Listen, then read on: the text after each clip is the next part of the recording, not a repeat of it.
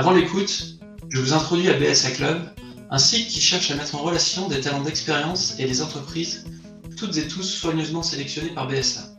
Également, BSA facilite la mise en relation de co-founders au travers de sa plateforme dédiée. En plus, vous avez accès à des contenus exclusifs à la communauté. N'hésitez pas à vous rendre sur bsa.club pour plus d'informations. Bonjour Germain, écoute, c'est un, plaisir de t'avoir sur le 36e épisode de FinView. Pour commencer, peux-tu retracer ton parcours qui, euh, ce que j'ai pu voir, a toujours été dans l'univers de la FinTech? Oui, ravi, merci beaucoup William pour l'invitation.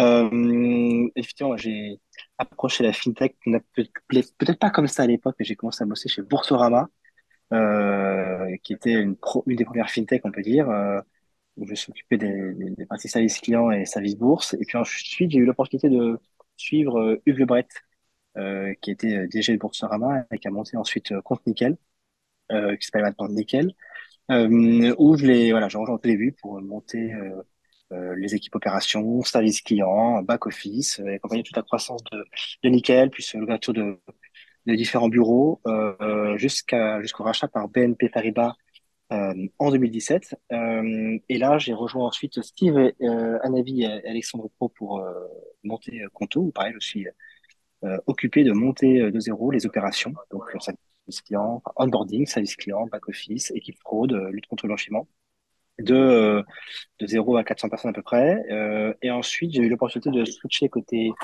marketing et growth pour m'occuper des partenariats France de Conto. Donc, l'objectif de découvrir de nouvelles, nouvelles skills et de passer un peu de la partie euh, euh, opération et euh, ouais, opérationnel côté revenu pour découvrir un peu les composantes de, de sujet d'acquisition, de revenus et des codes de, nouveaux KPI dans, dans cet écosystème. Et, et ben c'est à la suite de cela que j'ai fait la rencontre de mes associés, on en parlera sûrement après, pour un peu insuffler cet esprit de disruption, d'innovation, que j'avais pu euh, percevoir et que j'ai contribué euh, dans la banque B2C avec Nickel, dans la banque B2B avec Conto, voilà, veut insuffler et amener dans la banque d'affaires avec Alvo. Ok. Non, bah, écoute, tu as toujours été au, bon endroit. donc, il n'y a, sûrement pas de hasard. Donc, bah, justement. pour l'instant, après, on pas avec Alvo, j'espère. Mais... donc, écoute, pour passer à, à Alvo, justement, Déjà, est-ce que tu peux nous présenter euh, Alvo dans les grandes lignes, euh, parce qu'on ira plus dans le détail après, mais nous partager peut-être un petit peu là où vous en êtes, les quelques euh, métriques, euh, combien vous êtes, etc. Et il me semble que tu as aussi deux associés, si, si je ne me trompe pas. Tout à fait, oui. Alvo, on est une SaaS Enable Marketplace. Donc on va accompagner et équiper le marché de, de la transmission d'entreprise pour pouvoir fluidifier euh, la transmission. Alors ça, c'est un terme un peu barbare en anglais. On reviendra après plus en détail sur ce concrètement. Euh, notre constat initial, c'est que la transmission des TPE, PME et même des petits commerces et des franchises n'est pas fluide en France. Euh, et ça, cette conviction, on, l'a euh, tous les trois, Mathieu, Stéphanie, Thomas Collin et moi, on l'a eu nos différentes expériences. Moi, venant de la partie fintech, j'ai bien vu que on pouvait simplifier, euh, digitaliser beaucoup de choses. Euh, chez Conto, on n'a pas réinventé le virement ni la carte. En revanche, on a totalement revu l'expérience et ça n'a rien à voir avec un compte dans une banque euh, traditionnelle. c'est un peu ce que je veux faire également avec, avec la transmission et le M&A avec, avec Alvo. Mathieu Stéphanie, de son côté, c'est un entrepreneur multirécidiviste. Il a à la fois vendu, racheté des boîtes et il a vu de nombreuses complexités dans des deals qui, qui, qui nécessitent pas une telle complexité. Des boîtes qui valent entre 2 millions et 5 millions d'euros. Il ne faut pas passer des, des journées, enfin des semaines à, à euh, discuter d'un NDA, euh, d'une garantie active etc. Euh, donc voilà lui un peu son, son, son, la, peine qu'il a pu ressentir. Et enfin Thomas Collin, qui est lui un peu l'homme du chiffre du trio. Euh, lui, il a été DAF en startup, il a euh, accompagné des entreprises dans du restructuring, euh, donc il a cette notion de, de, financier et d'accompagnement, et il a mené des opérations de rapprochement de session ou de, ou de build-up et donc, il a vécu de l'intérieur ces opérations, ces complexités, les due deals, les différentes négociations, etc. Donc, voilà, il, est convaincu qu'il y a également quelque chose à faire dans cet écosystème pour euh, fluidifier, euh, simplifier. Et nous, on résume ça dans accélérer la transmission parce que finalement, un deal qui met trop de temps à se faire, aujourd'hui, c'est euh, entre 12 et 16 mois pour se faire. Un deal qui met trop de temps à se faire, en fait, il va euh, se faire soit à un mauvais prix, parce qu'en fait, euh, la boîte, entre-temps, elle, elle, elle investit moins pour optimiser son EBITDA, donc elle, elle investit moins, elle va prendre du retard, ou elle va, va pas se refinancer, parce qu'elle va pas augmenter sa dette durant cette phase de discussion. ou alors, elle se fait pas, parce qu'il y a des aléas qui sont intervenus. On a deals, nous, malheureusement, où tu as le, le repreneur euh, qui a un changement de vie familial ou, ou, euh, ou malheureusement un, un, plus tragique, un décès, etc. Bon, bah, l'opération capote, on repart dans un process et ça peut être deux ans. Voilà. Donc, quand on résume ça dans accélérer, et pour accélérer, il faut simplifier nos étapes, en automatiser, et c'est là où euh, la, data, la tech et maintenant l'IA également apportent de nouvelles euh, opportunités dans ce, dans ce marché. Ok. Non, bah écoute, très clair. Et justement, euh, pour, pour, rebondir sur le, dernier mot, là, le mot marché, vous vous attaquez au, au, marché de la reprise cession d'entreprise. Quels sont les facteurs un peu structurels qui vous ont poussé à aller, aller vers, euh, vers, vers ce sujet? Ouais, euh, Et puis, quel alors, type d'entreprise vous, vous visez? Mmh.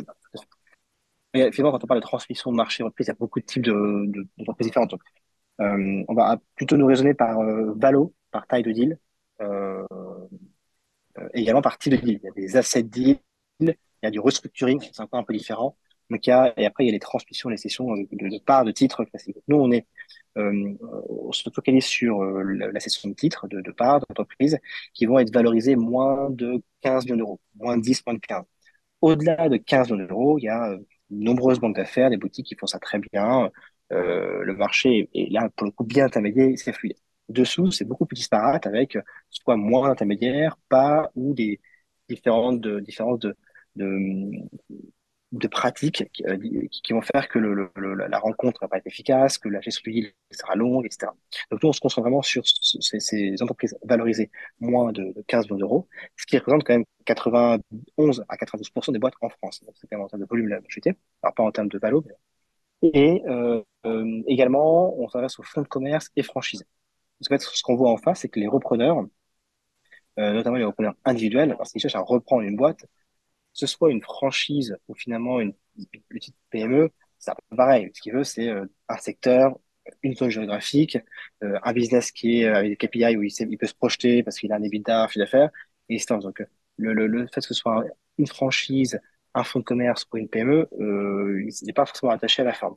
C'est plus en termes de valo, et, la valo va définir un peu le type d'acheteur qu'on va avoir en face.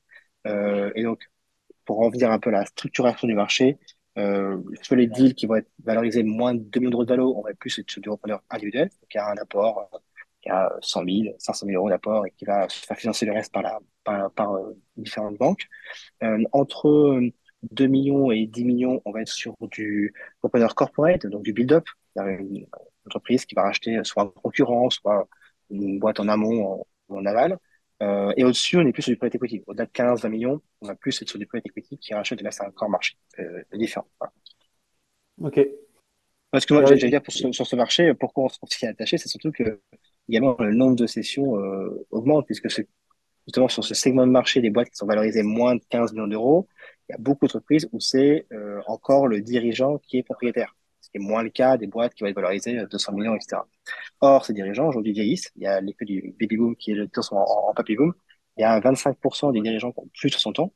Euh, il y a une étude euh, qui, qui, de la de la BPCE qui, euh, qui a qui, qui, qui, KPMG, qui euh, tend à montrer que dans les 10 ans à venir, la moitié des entreprises vont changer de main. C'est vraiment un mouvement, une tendance énorme de, de, de transmission. Euh, et en face, ce qui est assez impressionnant, c'est qu'on a des repreneurs. Il y a euh, à peu près entre 3 à 4 repreneurs pour une session. Euh, alors après, certains doivent être pas forcément tous finançables, être qualifiés, etc. Mais en tout cas, le marché ne manque pas de volume.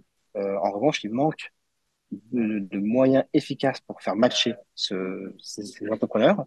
Et ensuite, il manque d'outils pour euh, réduire le coût de production. Et c'est là où on, va, on en vient un peu à la raison pour, pour laquelle ce marché est, n'est pas efficace, peu efficient aujourd'hui, c'est qu'en fait, produire un deal, c'est-à-dire la collecte de données, la due deal, la négo, ça reste quand même assez cher aujourd'hui.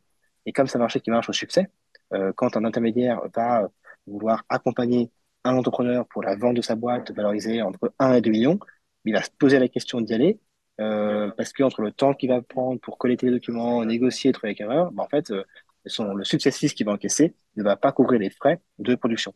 Et donc c'est là où il y a vraiment un, réel enjeu d'automatisation, de simplification, de, normalisation, de, dire, mettre en place des, des templates, des best practices, pour pouvoir un peu normer, cadrer ce type de, livre. Et, en plus, tu as aussi l'accompagnement qui peut être soit tu y réponds par euh, du voilà euh, par une mini banque d'affaires ou autre donc qui est globalement de l'humain ou euh, on va en venir au produit qui aide le dirigeant à, à, structurer un petit peu ça parce que en général j'imagine c'est des personnes qui ont peut-être jamais fait de session acquisition pour qui c'est la première fois mais en même temps c'est la la fois qui capitalisent sur leur patrimoine ou leur retraite donc c'est quand même un moment, très important de leur vie. Tout, à fait. La, majorité, ce sont quand même des, primo-cédants, on va dire, pour faire le parallèle avec de l'immobilier. Euh, et, c'est un moment aussi clé de leur vie. C'est une parenté de leur patrimoine. C'est un, événement de liquidité qui est important.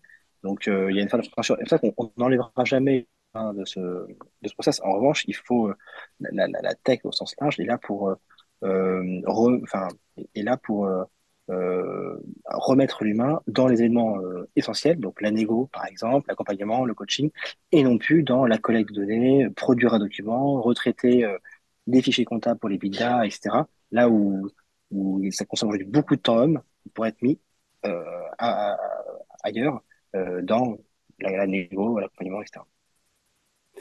Ok, eh ben, justement sur, le produit, donc à Alvo, il y a, une marketplace et puis on va dire une, partie SaaS. Euh, est-ce que tu peux nous en dire un petit peu plus sur ces deux aspects-là d'Alvo? Et puis après, on pourra peut-être, euh, entre guillemets, découper une transaction et puis voir comment euh, les différentes parties prenantes interagissent avec Alvo sur quel scope? Tout à fait. Donc, on a on va prendre un workflow euh, complet. Donc, on a notre marketplace qui est un site d'offres avec des offres de, de dans les annonces qui va aujourd'hui avoir comme ça un deal flow. On a un volume significatif d'annonces, de, sessions qui est publié euh, tous les jours. Euh, en face, beaucoup de repreneurs qui s'inscrivent. On a plus de 7500 repreneurs en base. Donc, ça avoir aussi des algos de matching qui, tournent et qui vont être efficaces pour faire des recours aux, cédants. Là, marketplace. Et ensuite, on va rediriger les cédants vers notre notre écosystème, notre réseau d'intermédiaires qui utilise notre outil workflow. Et donc l'intermédiaire va euh, avoir à gérer, le, deal qu'on lui apporte dans notre outil, euh, qui va lui servir en fait de, workflow. Il va faire à la fois CRM, outil de production, euh, outil de production et data room, l'ensemble du deal de A à Z dans ce workflow. Et ce workflow qui permet également de communiquer de manière plus efficace, efficiente avec le cédant, les conseils, les repreneurs, etc. L'ensemble de, l'opération se fait dans cet outil workflow, euh, dans lequel on rajoute à la fois euh, des acteurs de financement, par exemple pour accompagner le, le, repreneur, et sûrement on y ajoute des features euh, tech pour automatiser une partie de la production. Et donc par exemple, on va avoir la production automatique d'un databook. Donc un databook, c'est la récupération des fichiers comptables en vue de produire les éléments financiers au bon format avec les bons traitements pour pouvoir mettre en, en avant, en, en vente, l'entreprise. On va avoir euh, également la production d'un teaser automatique. Un teaser, donc c'est euh, un petit résumé en 3-4 slides de, la boîte de manière anonyme. Puis après, on va avoir le data, on va avoir le, la collecte de, data room en vue de produire un infomémo, qui est un document plus dense, qui va détailler euh, la stratégie, plus de, plus de granularité dans les chiffres, l'organigramme et les opportunités de croissance de, la boîte. Ça, c'est des éléments qui sont pré-produits de manière toute euh, automatique, à la fois avec de la collecte de données en amont euh, et à la fois avec de l'IA également qui nous sert à retraiter ces éléments, euh, les formater au bon, au bon, au, la bonne taille, créer également des visuels, convertir par exemple, un teaser en une annonce automatique. il y a pas mal d'éléments qu'on automatise via ce workflow qui regroupe, comme je disais, l'intermédiaire, le cédant, les conseils et le repreneur. Et, d'un point de vue euh, architecture et euh, construction du produit, quelles sont un peu les, euh, les, difficultés finalement d'adresser toutes ces parties prenantes au travers d'un ensemble et, comment vous avez un peu c'est un peu le challenge, effectivement. c'est un peu la foule à la poule. C'est est-ce que on met plus l'accent sur la marketplace pour l'instant, plus sur l'outil workflow, parce que là, alimente l'autre. donc, euh, pareil, on, on segmente nos, nos, euh, nos ressources tech qui sont encore limitées euh, sur ces deux aspects. À la fois la marketplace qui va générer beaucoup de volume de trafic et, donc de la part d'affaires, et puis bah, l'outil workflow qui, qui nécessite encore bah, beaucoup d'amélioration, d'automatisation. Il y a énormément de données qu'on peut récupérer automatique ou qu'on peut qu'on peut retraiter. Euh, voilà, donc ça on le fait. On a maintenant nos, le produit est assez récent. Hein, le, le, workflow complet euh, est live depuis euh, novembre, décembre 2023. Donc, on a euh, des premiers clients qui l'utilisent. Et donc, c'est aussi sur les insights de ces premiers clients que l'on priorise. En fait, nous, on a notre, on a notre roadmap moyen long terme global. Et puis ensuite, bah, chaque feature, évidemment, va être priorisé au regard des besoins des clients qui utilisent actuellement. OK. Et, dans cet univers-là, qui est celui finalement qui vous rémunère et le business model associé? Alors, c'est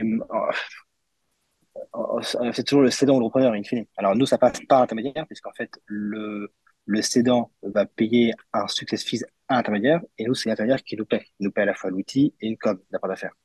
Et ensuite, on a le repreneur qui va également payer une com si on l'accompagne sur le financement. Donc, c'est, ça passe par l'intermédiaire, et in fine, la market practice, c'est quand même l'intermédiaire, c'est quand même surtout le cédant qui, euh, qui paie un, un success fees euh, entre 1 et 8%, euh, enfin plutôt ça c'est 8 à 1% euh, du montant de la valo en fonction de, de, du montant de la vente en fonction de la valo. Ok. Mais le, notre client final, c'est euh, l'intermédiaire. Ok. Et tu euh, as, mentionné euh, un peu l'impact de l'IA qui comment, enfin, vous avez commencé à intégrer au sein de votre produit. Donc vous avez, je crois que vous avez nommé ça Alvo AI. Comment toi tu vois l'impact de l'IA euh, chez Alvo, euh, à dire court moyen terme, parce que la vitesse à laquelle tout ça évolue, mm. euh, ça peut, en, 12-18 mois, il peut y avoir de, grands, de, grands, de grandes avancées. Comment vous voyez ça euh, chez Alvo pour, pour, votre produit? Alors, au-delà de l'IA, et même en amont, on a un gros enjeu data, parce que dans notre écosystème, sans data, l'IA, elle sera pas forcément très pertinente. On va pas faire de la génération de texte euh, comme ça tout seul. Donc, on a en amont un gros enjeu de collecte et de structuration de la data. Euh, et là où l'IA ensuite est pertinent, c'est dans le rapprochement matching, par exemple. Typiquement, aujourd'hui, on agrège, donc on a notre base de repreneurs, on a 7500 repreneurs. En face, on a nos propres offres, et puis après, si on récupère l'ensemble des offres du marché, bah, l'IA permet d'avoir une granularité, une, rapidité de matching beaucoup plus forte que ce qu'on pouvait faire avant avec du rapprochement par mots-clés. Euh, voilà. En tout cas, là, sur, cet aspect matching, euh, on a une, puissance de rapprochement une, une, une, exactitude et une rapidité qui est, euh, qui est, euh, qui est phénoménale. Euh, mais encore une fois, si d'ailleurs on n'a pas bien qualifié nos repreneurs en amont ou qu'on n'a pas récupéré et, et, conçu notre base de données avec les offres du marché, l'IA toute seule, ne sert à rien. Et d'un autre côté, euh, L'IA nous permet également d'automatiser et d'accélérer le retraitement de données côté production. Donc, on a les éléments financiers, par exemple, quand on va euh, télécharger les, les FEC. Donc, les FEC, c'est les fichiers des écritures comptables. C'est l'export comptable qui comprend l'ensemble des écritures comptables d'une d'une boîte. Et là, on les retraite en mettant euh, au bon format, compte de résultat, bilan, etc. Et une fois qu'on a fait ça, on peut demander à l'IA, sur la base des inputs qu'on a d'entreprise, etc., de, l'optimiser sur les bidas. Il y a des, modèles qui sont très pertinents et, euh, encore une fois très rapides pour avoir des résultats euh, euh, efficaces. Et également sur la génération de documents. Une fois qu'on a fait toute la collecte de données, qu'on a l'URL de, de, l'entreprise, qu'on a euh, son organigramme, qu'on a euh, ses faits, notre fichier comptable, et ben l'IA, elle concatène tout ça avec un bon prompt d'ailleurs pour pouvoir produire euh, 10, 20, 30 slides bien, bien, euh, bien répartie euh, et cohérente euh, pour présenter l'entreprise, chaque partie, chaque secteur, avec un, une forte possibilité de, de personnalisation, de, de, customisation, à la fois basée sur euh, le, le, le, wording, le tone of voice de la marque, par exemple, en mettant l'URL d'une marque. Bon, bah, si on a les mêmes infos, mais pour une, une DNVB de mode de, de vêtements euh, femmes et euh, une industrie qui fabrique des bouchons euh, de cognac, euh, de bouchons de, de, liège, bah, en fait, euh, le wording, les couleurs extra sont totalement différentes. Et ça, en fait, l'IA permet d'apporter cette granularité. et ça fait gagner un temps fou. En fait, un humain aurait fait pareil. Un humain, il serait parti des feuilles blanches, il aurait mis plusieurs heures à trouver les bons thèmes, les bons couleurs, etc. Là, l'IA, en un clic et, deux minutes ou cinq minutes d'appel API, sort le document parfait. Ok. Non, mais écoute, c'est impressionnant. Sur l'aspect plus marketing et, acquisition, finalement, euh, quel est votre un peu votre go-to-market et vos principaux canaux d'acquisition euh, Comme toute marketplace, on dit souvent que c'est la supply qui est clé. Comment vous approchez ça? Nous, on, a, plusieurs enjeux. On a à la fois donc, les, les cédants et les repreneurs à acquérir, et puis ensuite, on a notre réseau d'intermédiaires euh, à, intensifier. Donc, euh, pour ça, donc, les cédants repreneurs, pour ça, on crée beaucoup de contenu, du, SEO, et puis beaucoup de contenu vidéo pour, pour faire connaître la reprise, la marketplace. Euh, et on a la chance d'être sur un, de ce d'être sur un marché euh, assez, euh, assez peu dynamique. Euh, en face, on des acteurs type Fusac ou grands entreprises qui sont des acteurs de, issus du monde de l'édition de l'annonce, qui, qui sont pas, qui sont pas euh, très actif d'un point de vue marketing, on va dire, sur les autres. Donc, on, arrive facilement à avoir des parts de marché euh, importantes. Euh, moi qui viens de la banque en ligne, la bataille sur le SEO, les mots les mots clés pour le Kodak, ouvrir un compte, banque en ligne, compte pro, ça n'a rien à voir avec ce qu'on peut voir aujourd'hui sur déposer une annonce ou vendre ma boîte. Donc ça c'est un peu l'avantage qu'on a. Et comme nous on est assez fort en gauche, on arrive à, à rapidement à la fois en termes de SEO et donc en, market share sur sur cet aspect offre de session d'annonce. Et ensuite, euh, offre de session d'entreprise. Et ensuite, on a donc les intermédiaires à, acquérir. Aujourd'hui, on va cibler principalement les euh, pros du M&A, donc les petites boutiques, les cabinets euh, en région qui, qui, qui, accompagnent déjà entre 10 et 10, 12 deals par an. Et en fait, qui viennent soit de même publier une offre sur euh, la marketplace, donc on les convertit, euh, soit ils ont des pairs qui utilisent l'outil, dans ce cas-là, on, on, on, les, on, leur présente notre outil et eux, ils sont au cœur en fait de cette augmentation de, de, de volume, donc ils ont besoin bah, d'outils, de s'équiper pour pouvoir euh, euh, être plus efficaces, efficients. Et les cabinets qu'on équipe, en fait, on remplace chez eux trois ou quatre outils. Ils ont un CRM, ils ont un DocuSign pour euh, signer électronique, et puis ils ont un outil de data room. Les trois ne se parlent pas entre eux, les trois, ça, ça payé. Donc voilà, nous on arrive et on remplace tout ça avec un flow complet. Et euh, enfin, on a les experts comptables. Et là, on tisse plutôt des partenariats avec euh, des acteurs, euh, des, outils de compta, etc. Par exemple, euh, ça notamment, euh, parce que l'expert comptable, en fait, c'est le premier interlocuteur du dirigeant. C'est le premier être au courant de la session, notamment il faut, il faut aussi préparer le process, optimiser telle, telle, telle, telle ligne, tel ou tel évitat. Et, euh, aujourd'hui, les experts comptables ont un enjeu de développer des offres de services. Le métier évolue, il y a la facture électronique qui arrive, donc ils ont un enjeu de développer des offres de services à haute valeur ajoutée, euh, à grande valeur ajoutée alors, auprès de leurs clients. Il y a beaucoup qui développent du conseil, euh, euh, de, de, de, de, conseil fiscal, euh, des patrimonial, et donc le conseil en transition est une des verticales qui développe. Notamment, on a été retenu par, euh, par l'ordre des experts comptables pour intégrer INEST, qui est leur accélérateur, justement pour cette optique d'équiper les experts comptables d'outils, de solutions pour leur permettre de développer leur, euh, leur activité. Voilà. Donc, notre deuxième axe d'acquisition, c'est donc les, les, partenariats et l'ordre auprès des experts comptables. Voilà. Ok, très clair. Aujourd'hui, tu as une idée de, sur votre segment de marché, la, entre guillemets, la part des experts comptables, enfin le, le, dans, dans, dans, une transmission, entre, entre, entre guillemets, de faire le rôle, de ce rôle de conseil? Ou c'est, ça reste une activité assez récente, même s'ils l'ont toujours fait différemment, sûrement. Ouais, tu vois, en, c'est très, en gros, c'est, très disparate parce qu'à la fois 100% des experts comptables prennent part au processus, mais il y en a moins de 1% qui est réellement acteur et qui gère le process. Aujourd'hui, c'est pas, c'est, c'est, c'est vraiment une nouvelle activité qui lance. Mais en fait, 100% intervient puisque sur les, les, boîtes pour lesquelles on parle, c'est les boîtes donc valorisées euh, moins moins de 10, moins de 15 millions d'euros, qui n'ont pas d'équipe finance en interne, ou alors qui ont un DAF partagé, etc., mais qui n'ont pas de compte en interne. Et donc, il n'y a pas beaucoup d'éléments de data. Donc, dès qu'il y a la moindre question euh, bah, d'un intermédiaire ou d'un repreneur, toutes les questions, le dirigeant les forward à son comptable. Donc, le comptable, il prend part à ces questions, au process, il y répond. En fait, aujourd'hui, il va être un peu spammé par ça, il va redouter cette étape-là. Parce que d'ailleurs, il va facturer une lettre de mission, mais pas du tout à la hauteur du service qu'il a apporté, du conseil qu'il a apporté. Donc, en fait, les comptables, ils, ils, sont aujourd'hui, ils ont un peu le, un, positionnement euh, euh, bâtard, si je puis dire, où bah, ils, ils font déjà une partie du, du, deal, mais pas assez d'un chaîne de valeur pour pouvoir facturer un success piece. Donc, voilà, d'où tout ce, ce, ce, cet engouement pour cette, ce service. Et ce que via, euh, entre autres, notre solution, bah, nous, on leur apporte à la fois un deal flow, on leur apporte l'outil, plus la méthode, on a aussi des équipes en interne d'opération, pour les coacher, les accompagner. Donc, et ce se lance pas tout seul comme ça dans, dans le grand bain pour pouvoir accompagner son client. Ok. Et quels sont un peu alors les, enjeux futurs d'Alvo, que ce soit d'un point de vue stratégie ou, ou, produit? C'est le, le change actuel, c'est l'acquisition, enfin c'est paralysé entre, entre paralyser l'acquisition et le développement tech. Donc aujourd'hui, on, voilà, on a encore une petite équipe de, de 9 personnes, donc euh, entre 4 côté tech et, et, le reste sur les équipes à la fois bah, business et, et, ops. Donc c'est euh, continuer d'innover, de, de, développer nos, nos, features et ce que demandent nos clients, et puis en parallèle euh, prioriser nos actions marketing euh, pour pour développer notre réseau, commencer à mailler à la fois tout le territoire et puis surtout bah, augmenter, faire augmenter l'usage de notre, notre outil SaaS.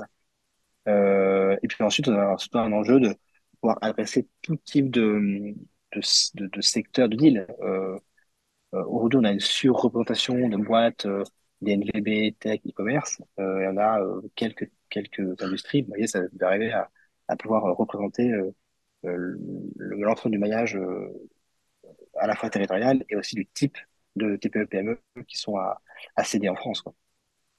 Okay. voilà, devenir la place de marché euh, de la transmission en France hors restructuring. C'est quelque chose qu'on ne, fera pas, en tout cas, à court moyen terme. C'est vraiment un métier à part. Quand je donc c'est euh, les entreprises qui sont soit sous mandat ad hoc, soit qui ont déjà une procédure de redressement ou liquidation qui est engagée. Là, c'est un type de d'activité différente avec euh, des acteurs aussi différents. Donc, c'est quelque chose sur lequel on ne se poussera pas pour l'instant. Mais pour le reste, TPE, entreprise, assets, fonds de commerce, franchise, voilà, là, notre mission de vraiment l'acteur, la place de marché euh, en France, puis après en Europe, puisque en fait, cette, cette techno, cette, ce, ce, workflow, euh, on va le, dupliquer euh, auprès de nos voisins européens. Ok. Non, bah écoute, très clair et passionnant pour la suite. Chez, chez Alvo, vous voyez quand même, euh, en tout cas, un certain nombre de boîtes qui sont euh, listées. J'imagine qu'il y a eu déjà depuis quelques transactions. Comment tu observes, comment vous observez l'outillage des, sociétés pour faciliter la gestion quotidienne, mais donc surtout mieux préparer une session Qu'est-ce que tu observes, toi? Malheureusement, il y a beaucoup de boîtes qui vendent beaucoup de, structures de, data et de cotation du reste de leur, leur, de leur business. C'est-à-dire le CRM, la liste des clients, les bons de commande, euh, euh, ouais, le pipe, etc. Et en fait, mine de rien, avoir euh, un CRM centralisé, euh, il y a beaucoup de boîtes en fait où c'est chacun a son petit fichier Excel à son coin, mes contacts, mon annuaire, et en fait, t'as pas de CRM global avec du pipe, et puis après les méthodes de vente, les procédures, etc. Et c'est ça qui manque énormément. Euh, alors, à la fois durant la phase de collecte, puis après aussi à la fois dans les phases de, croissance, quand on va chercher un, repreneur, la question qui alors où est le des clients? Et on a vu des, des dirigeants bah, faire en fait le tour de ces euh, de ces sales, leur demander qu'ils concatènent leur fichier Excel euh, avec la liste des, des, des clients quoi. Donc euh, ouais. c'est sur ces aspects-là en fait euh, qu'il y a, a un, un, un, manque parfois de de de ouais de d'outils de, de KPI pour pouvoir mesurer bien monitorer l'activité euh, et également, euh, un, terme que j'ai redécouvert, mais que j'avais oublié, qu'on appelle la GED, gestion des documents. En fait, c'est un terme un peu vieillot, mais en fait, malheureusement, il y a beaucoup de boîtes qui n'ont pas encore ce truc-là. La facture ou le bon de commande, machin, il est encore papier, il est même pas scanné dans un drive, toi. Donc, euh, ça paraît quand on, quand on va céder une boîte et qu'on va demander, et que le, la due deal, le va demander, OK, bah, est-ce que vous pouvez nous, nous fournir euh, euh, tel ou tel contrat, par exemple, pour pouvoir un peu vérifier les durées d'engagement avec un gros client, etc. Bah, ok, où est le contrat? Euh, bah, Il est même pas scanné. Donc, euh, c'est des trucs un peu, qui pourraient, je vais dire un peu général. Enfin, ma réponse est un peu bateau généraliste, mais en fait, c'est des, des, des BABA qui, euh, quand on est pris dans le business courant ou que c'est une entreprise qui a 20 ou 30 ans et qu'on n'a jamais fait, mais qui manquent et qui sont, euh, qui vont être soit très pénalisants pour pouvoir valoriser une boîte et, et là, malheureusement, ça va imputer la valeur de la boîte, ou que ça va faire retarder le process parce qu'il va falloir collecter les données, ça va prendre des semaines pour pouvoir concaténer, formater, retraiter ces données, en vue de pouvoir produire les données. Voilà. Et donc, en fait, pour revenir à la question initiale, la donnée financière, oui, il y a c'est mal structuré, mais en fait, au pire des cas, euh, oui. bah, euh, les, Toujours l'alias fiscale de l'année N-1, voilà. etc. C'est ça. Et donc, euh, là où ce sera un peu compliqué, c'est de demander aux dirigeants, OK, mais c'est quoi ton BP pour euh, les deux, trois ans à venir? Parce que dans un, dans un, dans un teaser ou un FMO, on va quand même marquer un peu la, la, la le, le, le, le, le, le forecast, la, la, la projection de, de, de chiffre d'affaires, etc. Donc là, effectivement, dans peut-être deux cas sur trois, les dirigeants ne l'ont pas. Mais ça, au pire, on le fait en live avec les dirigeants. C'est moins grave. Là où c'est vraiment plus compliqué, c'est quand il faut récupérer les contrats et les listes des clients et qu'en fait, bah, ils n'ont pas de CRM avec les clients. Et bon, c'est un peu embêtant quand on, quand on se, quand on s'apprête à vendre sa boîte. voilà. Ok. Non, bah écoute, super pour tout ça. Euh, Merci beaucoup, Germain, pour, euh, pour nous avoir un peu détaillé et ouvert le, cœur d'Alvo. Et puis, euh, bah, écoute, hâte de, suivre tout ça. Enfin, comme tu l'as dit euh, plus, plus, tôt dans, dans l'épisode, il y a 25% des chefs d'entreprise qui ont, qui, qui, ont plus de 60 ans. et ça va représenter un, un nombre considérable d'entreprises à, à, transmettre dans les prochaines années. Donc, vous êtes clairement sur un vrai sujet de fond n'hésite pas à aller sur euh, alvo.market pour aller consulter régulièrement les, les offres, parce que tu auras des boîtes qui t'intéresseront et que tu seras tenté de reprendre. Euh, C'est ton jamais. Il n'y a, pas, a pas que les TPE-PME, il y a des, des side business euh, qui sont tout seuls, euh, voilà, aussi à acheter en, parallèle. Donc, il y a tout type d'assets et, de, business à, sur Alvo. Ok, top. Bah écoute, je n'y manquerai pas. Merci Germain.